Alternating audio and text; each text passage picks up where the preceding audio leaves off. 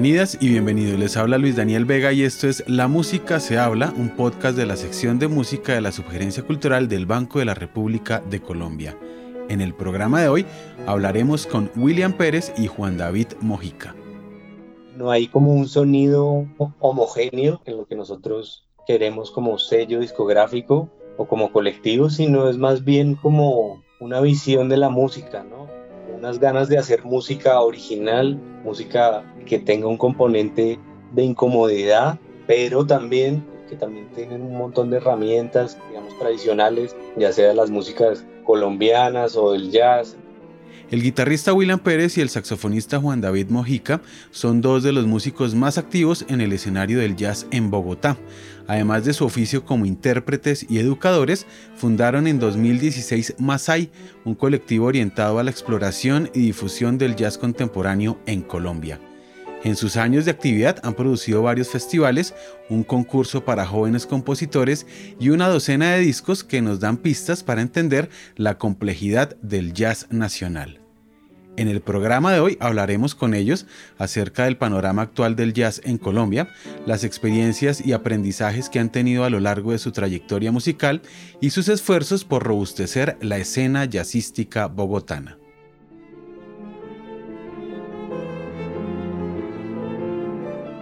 ¿En qué momento se conocen ustedes dos? ¿Qué pasaba en ese momento en Bogotá y en sus vidas? Bueno, nos conocimos más o menos como el 2005, tal vez. Creo que antes, ¿no? el 2004. Nosotros estamos en la Javeriana. Yo entré a estudiar a la Javeriana y William ya llevaba como un semestre, tal vez. Y nada, pues empezamos a, a tocar. Yo primero los escuché tocando porque William ya estaba tocando con Julián Gómez y yo los escuché tocando y me pareció increíble. Y yo tuve como mi primer examen de, de estos que se hacen en la Javeriana de primer semestre y no tenía un bajista que me acompañara. Entonces ahí una amiga me dijo, no, yo soy amiga de Julián Gómez. Entonces yo lo contacto y empezamos a tocar con Julián y después empezamos a tocar con William. Ahí empezamos a vincular proyectos y creo que no hemos dejado de tocar desde esa época. ¿Y grabaron algo en ese momento cuando se conocieron ahí en la Javeriana? Sí, ¿no? Un grupo que teníamos que se llamaba La Bordonera. Por ahí hay grabaciones de, de esa época, por ahí del 2005, sí. ¿De qué se trataba La Bordonera? Era un grupo principalmente para explorar composiciones de cada uno de nosotros. Estaba Julián Gómez, Juan David, eh, en la batería estaba Daniel Chevaid, un baterista que en ese momento estudiaba música en, en, la Universidad del Bosque. Y teníamos como la curiosidad de proponer composiciones que teníamos que por casualidad giraban como en torno hacia la música colombiana y también como a, ese momento donde pues la música colombiana y el jazz en el 2000 pues tenía como mucho furor, ¿no? Había muchos grupos, por supuesto, pues la influencia de Antonio Arnedo, siempre que estuvo presente. Y bueno, pues hicimos el circuito de bares de jazz de Bogotá, como muchos grupos. Ahora todavía lo siguen haciendo muchos grupos de jóvenes, sobre todo. Me acuerdo que hicimos un concierto muy chévere con, no primero mi tía, sino... Asdrúbal. En el planetario. fue un concierto que recuerdo mucho. Y bueno, grabamos como ese demo por ahí están esas composiciones y fue una época muy chévere de empezar como a experimentar la composición y también el montaje de la música, el trabajo en grupo, el ensamble y comunicación entre nosotros fue muy chévere esa época con la borbonera. No duró mucho tiempo, luego ya cogimos como rumbos diferentes, sobre todo Daniel pues eh, no volvió a tocar con nosotros, nosotros tres sí hemos estado como tocando en casi todos los proyectos de cada uno de nosotros. Y bueno, La Bordonera ha sido un, fue un grupo muy, muy recordado con nosotros. De eso han pasado más de 16, 17 años. ¿Cómo recuerdan la movida del jazz en Bogotá en ese tiempo? Pues yo sí siento un cambio súper importante, ¿no? Para bien, porque en esa época existían cosas, existía las Torres del Parque, recuerdo, existía Tocata y Fuga y no muchos más. Creo que Esos eran los lugares en los que se tocaba. Seguramente habrá un par más, pero esos son los que recuerdo. Entonces nos la pasábamos en esos lugares, sobre todo en Tocate y Fuga, porque nosotros ya empezamos como al final de, la vida de las Torres del Parque. De allí acá pues ha pasado un largo trecho, eh, desde esos días allí en los bares y en esos días de aprendizaje hasta el año 2016, cuando ustedes crean el colectivo Masai cuáles fueron las circunstancias que los obligaron o que los hicieron decidirse por crear este colectivo.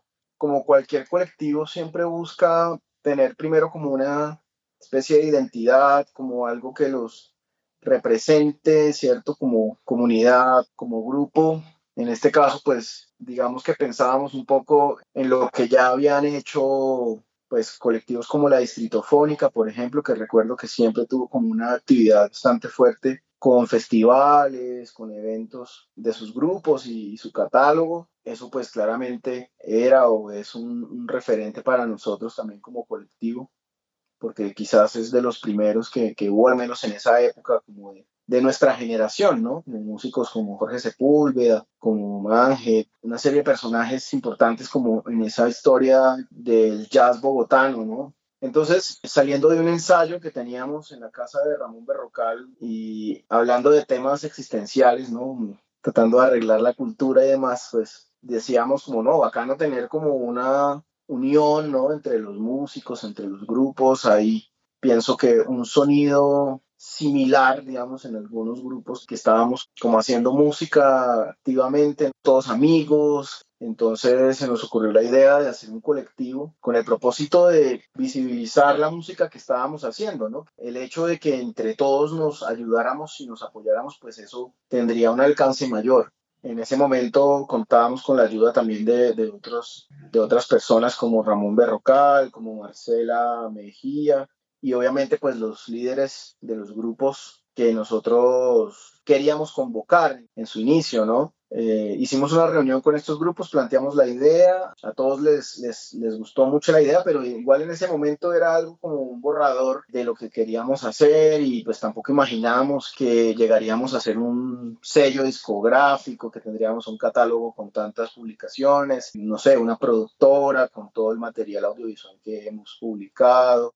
En resumidas cuentas, pues la idea del colectivo es generar una comunidad que está buscando algo parecido, en este caso que nuestra música llegue a, un mayor número de personas y pues es un poco la idea. Históricamente los colectivos siempre han tenido un lugar donde suceden cosas. En el caso de Masai, muchas de esas cosas, incluso el inicio del colectivo, están relacionadas con un lugar en Bogotá llamado Locus, que tristemente desapareció por cuenta de la pandemia. ¿Cómo recuerdan ese lugar? ¿Qué pasó allí? ¿Cuál fue la importancia para la conformación del colectivo? Locus siempre fue para nosotros un espacio supremamente especial. Sí, era un, un, colectivo y un lugar que nació, que era bien cercano a nosotros, bien cercano a lo que nosotros queríamos hacer de la música, ¿no? Locus nació como una escuela y al final se quedó más bien como en, otra cosa, que era como la gestión cultural, eh, los ensayos y este tipo de cosas,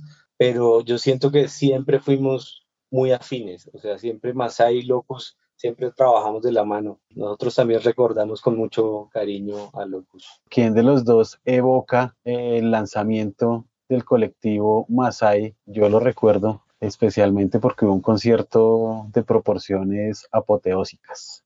Curiosamente, hace poco estaba yo revisando como unos videos y uno como que sube al canal, a su propio canal de YouTube. Me encuentro como con ese video de lanzamiento. Yo, digamos, tuve el atrevimiento de empezar como a querer, ¿no? Editar videos y hacer como producciones con alguna idea, pues, artística o, con esa intención al menos un poco más especial, no solamente registrar como uno registra hoy hoy en día una historia de Instagram y sino como que fuera un poquito más, más especial y me compré una cámara y empecé a aprender a editar y no sé qué y, quisimos hacer como registros audiovisuales de eso, entre esos el lanzamiento que fue en Matic Matic y eh, el tiempo pasa volando porque ya son cinco años de tener el colectivo a partir de ese lanzamiento donde hicimos un concierto de creo que tres bandas y pues fue como muy, muy chévere la acogida de la gente también, porque pues era como no solamente el concierto y pasarla bien como siempre, sino anunciar que se venía el colectivo y que eso traería un montón de eventos, actividades. Y bueno, Matic también ha sido como un epicentro pues eh, de la música para nosotros y bueno, para toda la ciudad. Hemos tocado ahí un montón de veces los proyectos de todos, pero volviendo a Locus también se volvió como nuestra casa porque además de ensayar, hicimos también el primer festival, Masai, que también se, se había convertido como en algo ya como emblemático un poco como para esa generación de nosotros y también como de todo ese nuevo ecosistema que va saliendo de nuestros alumnos y de los músicos más jóvenes. Y creo que es un espacio que generó un movimiento también muy interesante porque era no solamente los conciertos, sino como el ambiente musical, artístico que producía como ese contexto, ¿no? Como las clases también de los músicos que tocaban ahí, hacían talleres, se vendían discos. Eh, recuerdo mucho esos conciertos, el de Matic pues fue el primero de, de muchos que hicimos, entonces siempre va a ser como chévere recordar ese, ese primer lanzamiento. Bueno, William nombra el festival Masai, que tuvo alrededor de tres ediciones consecutivas. Después de un tiempo en letargo, después de tanta euforia vivida en esos tres años y de repente parar, ¿cómo fue la historia de ese festival que acogió un montón de lugares en Bogotá y además de todo acogió un montón de tendencias del jazz que se estaba haciendo en ese momento en la ciudad. Siempre para nosotros fue muy importante tener un componente no solamente académico, sino también que alguna de las bandas que estuvieran tocando y que estuvieran arrancando, que sean fueran universitarias, eh, tuvieran cabida ahí. En la mayoría de festivales, no solamente, digamos, hacíamos los talleres que mencionó William, sino también alguna banda universitaria o que estuviera arrancando, pues también tenía su, su acogida. Y en cuanto a, al festival, pues para nosotros, digamos, ese era el evento más importante del año, ¿no? Y más representativo. Entonces, siempre lo estábamos haciendo en donde era nuestra casa nos fuimos mudando de casas varias veces.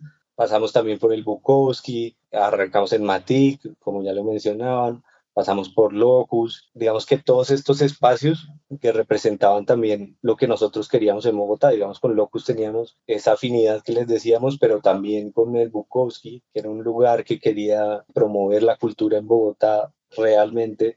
Todos estos lugares y todos estos festivales siempre nos dejaron un montón de enseñanzas y nada, volverá, el festival tiene que volver. Paramos simplemente porque igual nos habíamos ganado eh, una beca que se llama Redes y Asociaciones en el campo de la música del Ministerio de Educación, del Ministerio de Cultura, perdón. Ya teníamos programado todo el festival, íbamos a hacer un espacio eh, nuevo que se llama Binario y lo íbamos a arrancar. Ese festival iba a ser también muy chévere y desafortunadamente llegó la pandemia y nos cancelaron, pero pero el festival volverá. Otra de las líneas de acción de Masai son las grabaciones. A lo largo de estos cinco años ya han sumado un grueso catálogo de discos. A mí me gustaría, Juan David y William, que habláramos de cada una de esas diez publicaciones que suman también el espíritu estético de lo que es el colectivo. Las voy nombrando por orden cronológico, por orden de referencia,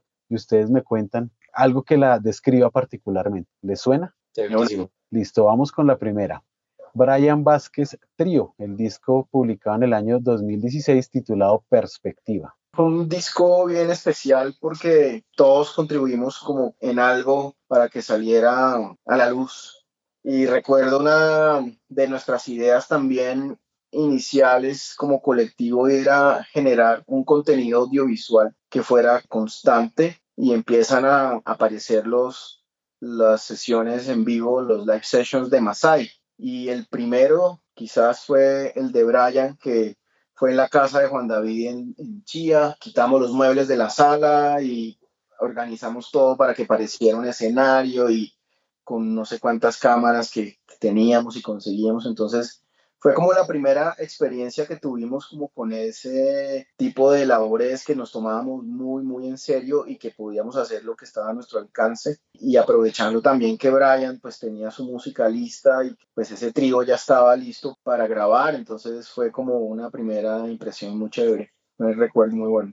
La segunda referencia del sello se titula Cumbre y Asfalto y también fue publicada en el año 2016 la lidera Oscar Iván Garzón frente de su trío, en el que también están Quique Harker y Juan Camilo Anzola. ¿Qué nos pueden contar al respecto? Pues Cumbre y Asfalto es un, disco buenísimo que mezcla un montón de, música colombiana y música tradicional, pero sobre todo a mí me, me encanta la música de Oscar Iván, digamos, los temas o la construcción de los temas es una construcción muy limpia, ¿no? Como muy bien hecha, como muy pensada, muy de secciones, o sea, no son como los temas tradicionales cortos, sino son temas desarrollados. Yo disfruto mucho de escuchar siempre a Oscar Iván y la música de Oscar Iván es siempre un viaje diferente. Pasemos al tercero, titulado En vivo en el Festival Sinu, interpretado por el Nowhere Jazz Quintet todos en, la escena jazzística bogotana conocen a Juan Camilo Anzola por su participación tan activa en la noche jazzística de Bogotá y pues por supuesto también su grupo que, que lidera Nowhere y también como las ganas que tiene Juan Camilo de, sacar producciones, eh, ya ni sé cuántas tiene, pero tiene varias y no es como muy común que un baterista componga y él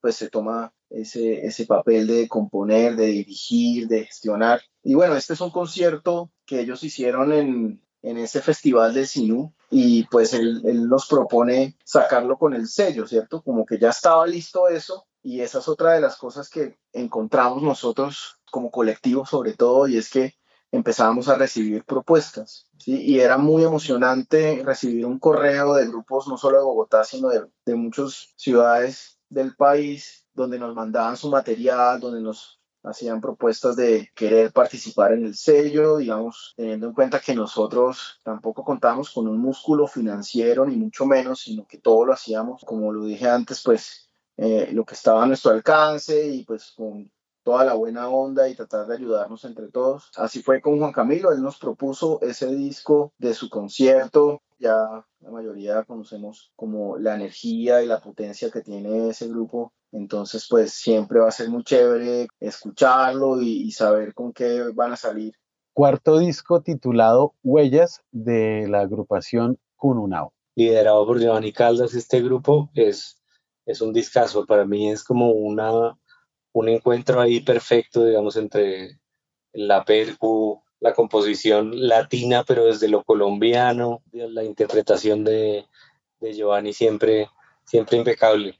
Y es bien chévere porque, digamos, las veces que Giovanni estuvo en los festivales siempre, siempre era, ¿no? Se llenaba porque era la parte de la fiesta, de la fiesta y uno escucha el disco y en realidad hay un montón de, de, de contenido musical en el que explora y hace un montón de cosas. Este es un discazo que no se lo pueden perder.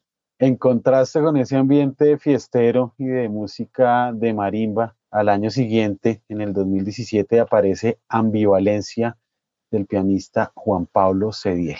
Bueno, Juan Pablo Cediel es una de esas figuras como Giovanni que nosotros incluimos en nuestro colectivo, en nuestro catálogo, que no es de Bogotá. Entonces también ahí nos empezamos a dar cuenta que el colectivo no solamente podría abarcar grupos de, Bogotá, sino de otras partes del país teniendo en cuenta pues nuestras inclinaciones musicales. Juan Pablo es un gran músico que logra con, con mucha facilidad conectar la música tradicional colombiana, sobre todo andina, con músicas contemporáneas, no solamente con el jazz, sino también un poco con la música clásica y él con su visión de compositor. Entonces logra como llegar de la mejor manera a, a esos dos mundos, acá, el académico y el popular, pues nos pareció súper chévere, súper interesante incluirlo pues en el catálogo. Enseguida se publica el debut del guitarrista Santiago Sandoval, titulado La meta de un largo viaje. Otro discazo para mí. El Santi siempre es, o sea, es un tipo, es un gran músico y este es un disco en el que yo siento que él empieza a explorar más como su faceta de la, de la canción, ¿no? Se aleja un poco de este concepto que es solamente instrumental y empieza a integrar varios elementos de, la música cantada y es buenísimo. Es un compendio de, un montón de cosas que Santi tiene en la cabeza, ¿no? También tiene algo de música latinoamericana. A mí siempre Santi me ha parecido un, guitarrista que va mucho hacia allá. Y yo siento que este disco es como eso, como la exploración de, de la canción, ¿no? También guitarrista es Juan David Arango, quien en 2017 publicó su disco Madaya. Sí, pues Juan David es otro de los guitarristas activos en la escena local, es un músico súper proactivo que sabe hacer un montón de cosas, no solamente tocar la guitarra, sino también cosas de audio, grabación, producción. Eh, ahora está haciendo como un contenido también su canal de YouTube, como de un contenido pues como académico, clases. También digamos que todos estos músicos mencionados pues son músicos muy amigos de nosotros que digamos que antes de formar colectivo había una especie de colectivo, ¿no? Como, como la amistad, como el apoyo, la fraternidad, el aguante, pues. Entonces, qué mejor que volverlo un poco más formal dentro del colectivo y pues Juan David con su grupo que participó también en los festivales, es otra cosa, ¿no? Los grupos que nosotros tenemos en el catálogo son grupos que han tocado en el festival siempre. También queremos que esa música de cierta manera no solamente se quede ahí en el disco, en las plataformas, sino también moverla, que pues en su momento con el festival dábamos como esa vitrina, esa oportunidad de que la gente escuchara.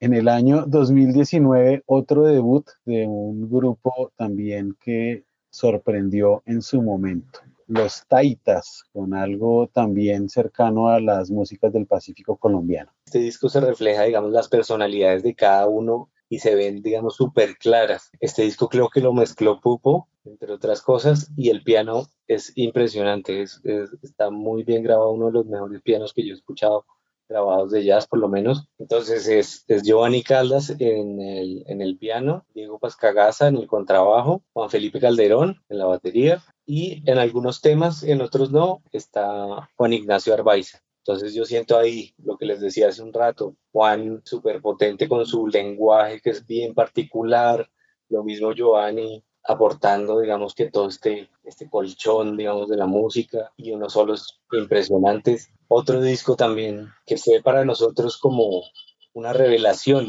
yo lo escuché y yo, tremendo disco. Bien, y llegamos a un disco en el que por fin coinciden ustedes dos, Desplazamiento al Rojo.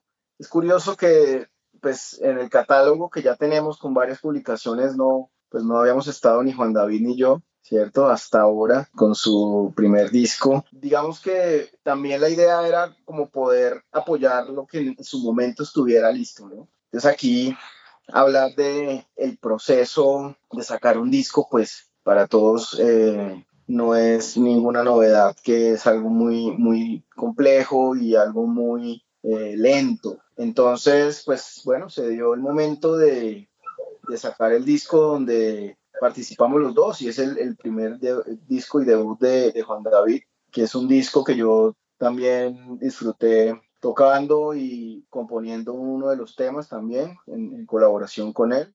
Yo sé que es difícil, pero Juan David, cuéntenos algo de su disco. Bueno, pues es un disco que nace, digamos, de la idea de, de hacer música desde lo más honesto posible. Entonces, digamos, la mayoría de los temas son compuestos, o por lo menos la intención es que sea compuesto lo más desde el subconsciente, pues, que para mí es como la única forma de, de, ser honesto, digamos, siendo bogotano y habiendo nacido en Bogotá y crecido en Bogotá, porque yo siento que uno de, de bogotano, de músico en general, siempre debería ir al, acercarse, digamos, a su raíz, a lo, al folclore más cercano que tenga. Pero en Bogotá es bien difícil, ¿no? Hay un montón de cosas que llegan al tiempo y al mismo tiempo no hay nada. Entonces, digamos, en esa confusión de yo que en el mundo musical, digamos que las composiciones salieron como desde ahí, pensando que todo saliera de la manera más honesta posible, sin tener ningún folclore al que recurrir, digamos.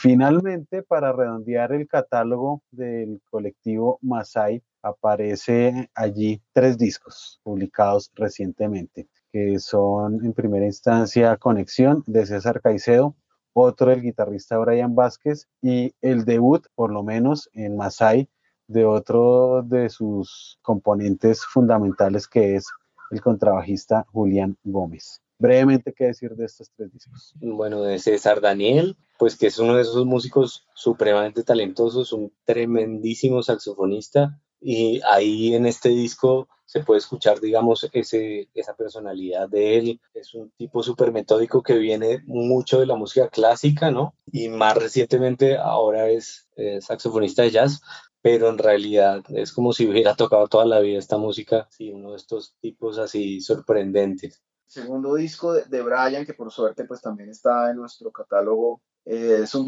disco donde vemos como un desarrollo compositivo en cuanto al formato, en cuanto a las texturas, la composición de, de, su música tiene pues una complejidad que es bastante natural, logrando pues como esa, ese buen balance entre la música con muchísimo detalle y algo que sea simple de escuchar. ¿Y el disco de Julián Gómez qué decir, Juan David? Es un disco que yo creo que Julián como que se debía al mismo, ¿no? Es como la reconciliación de su infancia en todo este mundo de la chirimía y ya de la adultez que, que es el mundo del, del jazz, en su experiencia con Antonio Arnedo. El disco yo siento que se llama Reuniones precisamente por todo eso es básicamente reunió a la chirimía Mastales, que fue básicamente lo que le pasó a él en, en, su infancia y parte de su adolescencia, y después su llegada a Bogotá, tocando con Antonio Arnedo, que también grabó en el disco, y con nosotros, digamos que fuimos sus amigos mucho tiempo, también hay que escucharlo, ¿no? Es un, un disco que yo siento que puede ser eh, bien importante para la cultura en Colombia. En este catálogo complejo del sello Masai hay lugar para la música de marimba, para los sonidos del Caribe, hay una vocación profunda por el jazz moderno. ¿Cómo explicarle a alguien incauto a qué suena Masai? ¿Cómo suena el jazz que está alrededor del colectivo Masai? No hay como un sonido homogéneo en lo que nosotros queremos como sello discográfico o como colectivo, sino es más bien como una visión de la música, ¿no? Unas ganas de hacer música original, música que tenga un componente de incomodidad, pero también que también tienen un montón de herramientas, digamos, tradicionales, ya sea las músicas colombianas o del jazz. Luego de la pandemia, cambió todo, cambió la vida radicalmente. Para ustedes, ¿cuáles son los retos puntuales a los que se enfrentan dentro del territorio del jazz, específicamente en Bogotá, ya sea como creadores, como intérpretes y como profesores. Han habido varios retos, digamos que pero uno de los retos principales para nosotros o para Masai fue cómo continuar con el trabajo. Entonces también han salido otros proyectos que salieron de pandemia. Uno de esos es el, eh, es el concurso para menores de 25 años, que fue una experiencia bien chévere y bien enriquecedora. Yo siento que no solamente para nosotros, sino para los mismos estudiantes que se dieron cuenta de todas partes del país hay músicos interesados en este tipo de música y que cada vez hay más gente que lo está haciendo bien. Entonces, digamos, eso fue una de las enseñanzas más grandes que ha salido de la pandemia. Eh, también empezamos a hacer esta idea del campamento Masai, para salir a tocar fuera de Bogotá, en otros espacios, en otros ambientes. También salió, digamos, posterior a la pandemia, pero digamos que la idea la empezamos a, a construir durante la pandemia, ¿no? El mayor reto es seguir haciendo cosas a pesar de todas las adversidades. Incluso sin tener pandemia es un reto. Tener como las ganas, tener energía para seguir proponiendo actividades, eventos, donde la escena de, del jazz pues tenga como movimiento, tenga acción, los músicos del catálogo también estén participando con nosotros en talleres, en charlas, en clases, en conciertos. La idea es poder seguir como con esta labor, aportarle a la ciudad, al país y crecer también como comunidad, tener más eh, músicos en nuestro catálogo, en nuestro colectivo, sacar más discos, hacer más festivales retomar también todo el contenido audiovisual que hacíamos, como el Dato Masai, como los live sessions, eh, seguir con concursos eh, para jóvenes jazzistas, o bueno, ya veremos qué nos inventamos, seguir con el campamento de jazz, que quizás es el primer campamento en la historia del país que sale pues adelante como con esta idea de, de tener unos días intensivos de clases, compartir con gente de otras ciudades, con nosotros los profesores, tocar entre todos jam sessions, clases particulares, etc. Entonces, pues nosotros queremos y tenemos las ganas de seguir y a su vez pues seguir haciendo las nuestras, ¿no? Que es lo difícil también, porque pues el colectivo es eso, ¿no? Trabajar por, por la comunidad, pero también es importante que nosotros sigamos haciendo nuestra música, nuestros proyectos. Entonces ahí, ahí seguimos, ahí seguimos con, con ánimo y con fuerza. No quisiera irme sin preguntarles algo respecto a una frase que soltó hace un rato Juan David cuando dice eh, hacer música incómoda. ¿Cuál es la postura de Juan David y William desde el jazz en relación a una situación política tan controvertida y, en algunos casos tan infame como la colombiana? Sí, pues yo siempre he pensado, digamos, que en la música o en la manera de, en la que vivimos los músicos de jazz, que es la resistencia máxima, ¿no? O sea, es como, no, todavía no, no nos va, como digamos, esta, esta, esta idea de seguimos haciendo música, seguimos, digamos, en esa, en esa postura de resistencia, de que queremos seguir haciendo música. En cuanto a lo incómodo, sí, es por ahí un poco, pero también, además de eso, tiene que ver también con la innovación en la música. Yo siempre he sentido que la música tiene que tener un componente incómodo para que sea innovador. No sé si enteramente incómoda la música es necesaria para que sea innovador, pero sí debería tener algo incómodo. Y esa incomodidad, pues obviamente siempre genera algo más político, ¿no? Como qué tipo de personas está dispuesta a escuchar, digamos, música un poco más incómoda. Los ciudadanos tenemos un deber de expresarnos, seamos músicos o no. No todos lo hacen, no todos los músicos se expresan incluso mm, a nivel político y de esa manera, pero yo pienso que esto es algo bastante subjetivo, ¿no? Digamos, pretender expresarse por medio de la música, pues es una interpretación que pues cualquier persona puede hacer, pero lo importante al menos es tener como una idea de transmitir y pues tocar, porque si yo tengo la idea y le puse un nombre lindo al tema, pero eso no suena, pues eso no, no nadie se está expresando. Entonces pienso que hay un deber también del músico por, por eso, por transmitir, pero pues debe tocar, ¿sí? Porque pues en los discos, en las grabaciones, pues ahí está la música, pero ya hemos visto con la historia de, del jazz, por ejemplo, de los grandes músicos que siempre estaban como en, en esa interacción con su público y eso es como lo más contestatario para mí, el hecho de poder tocar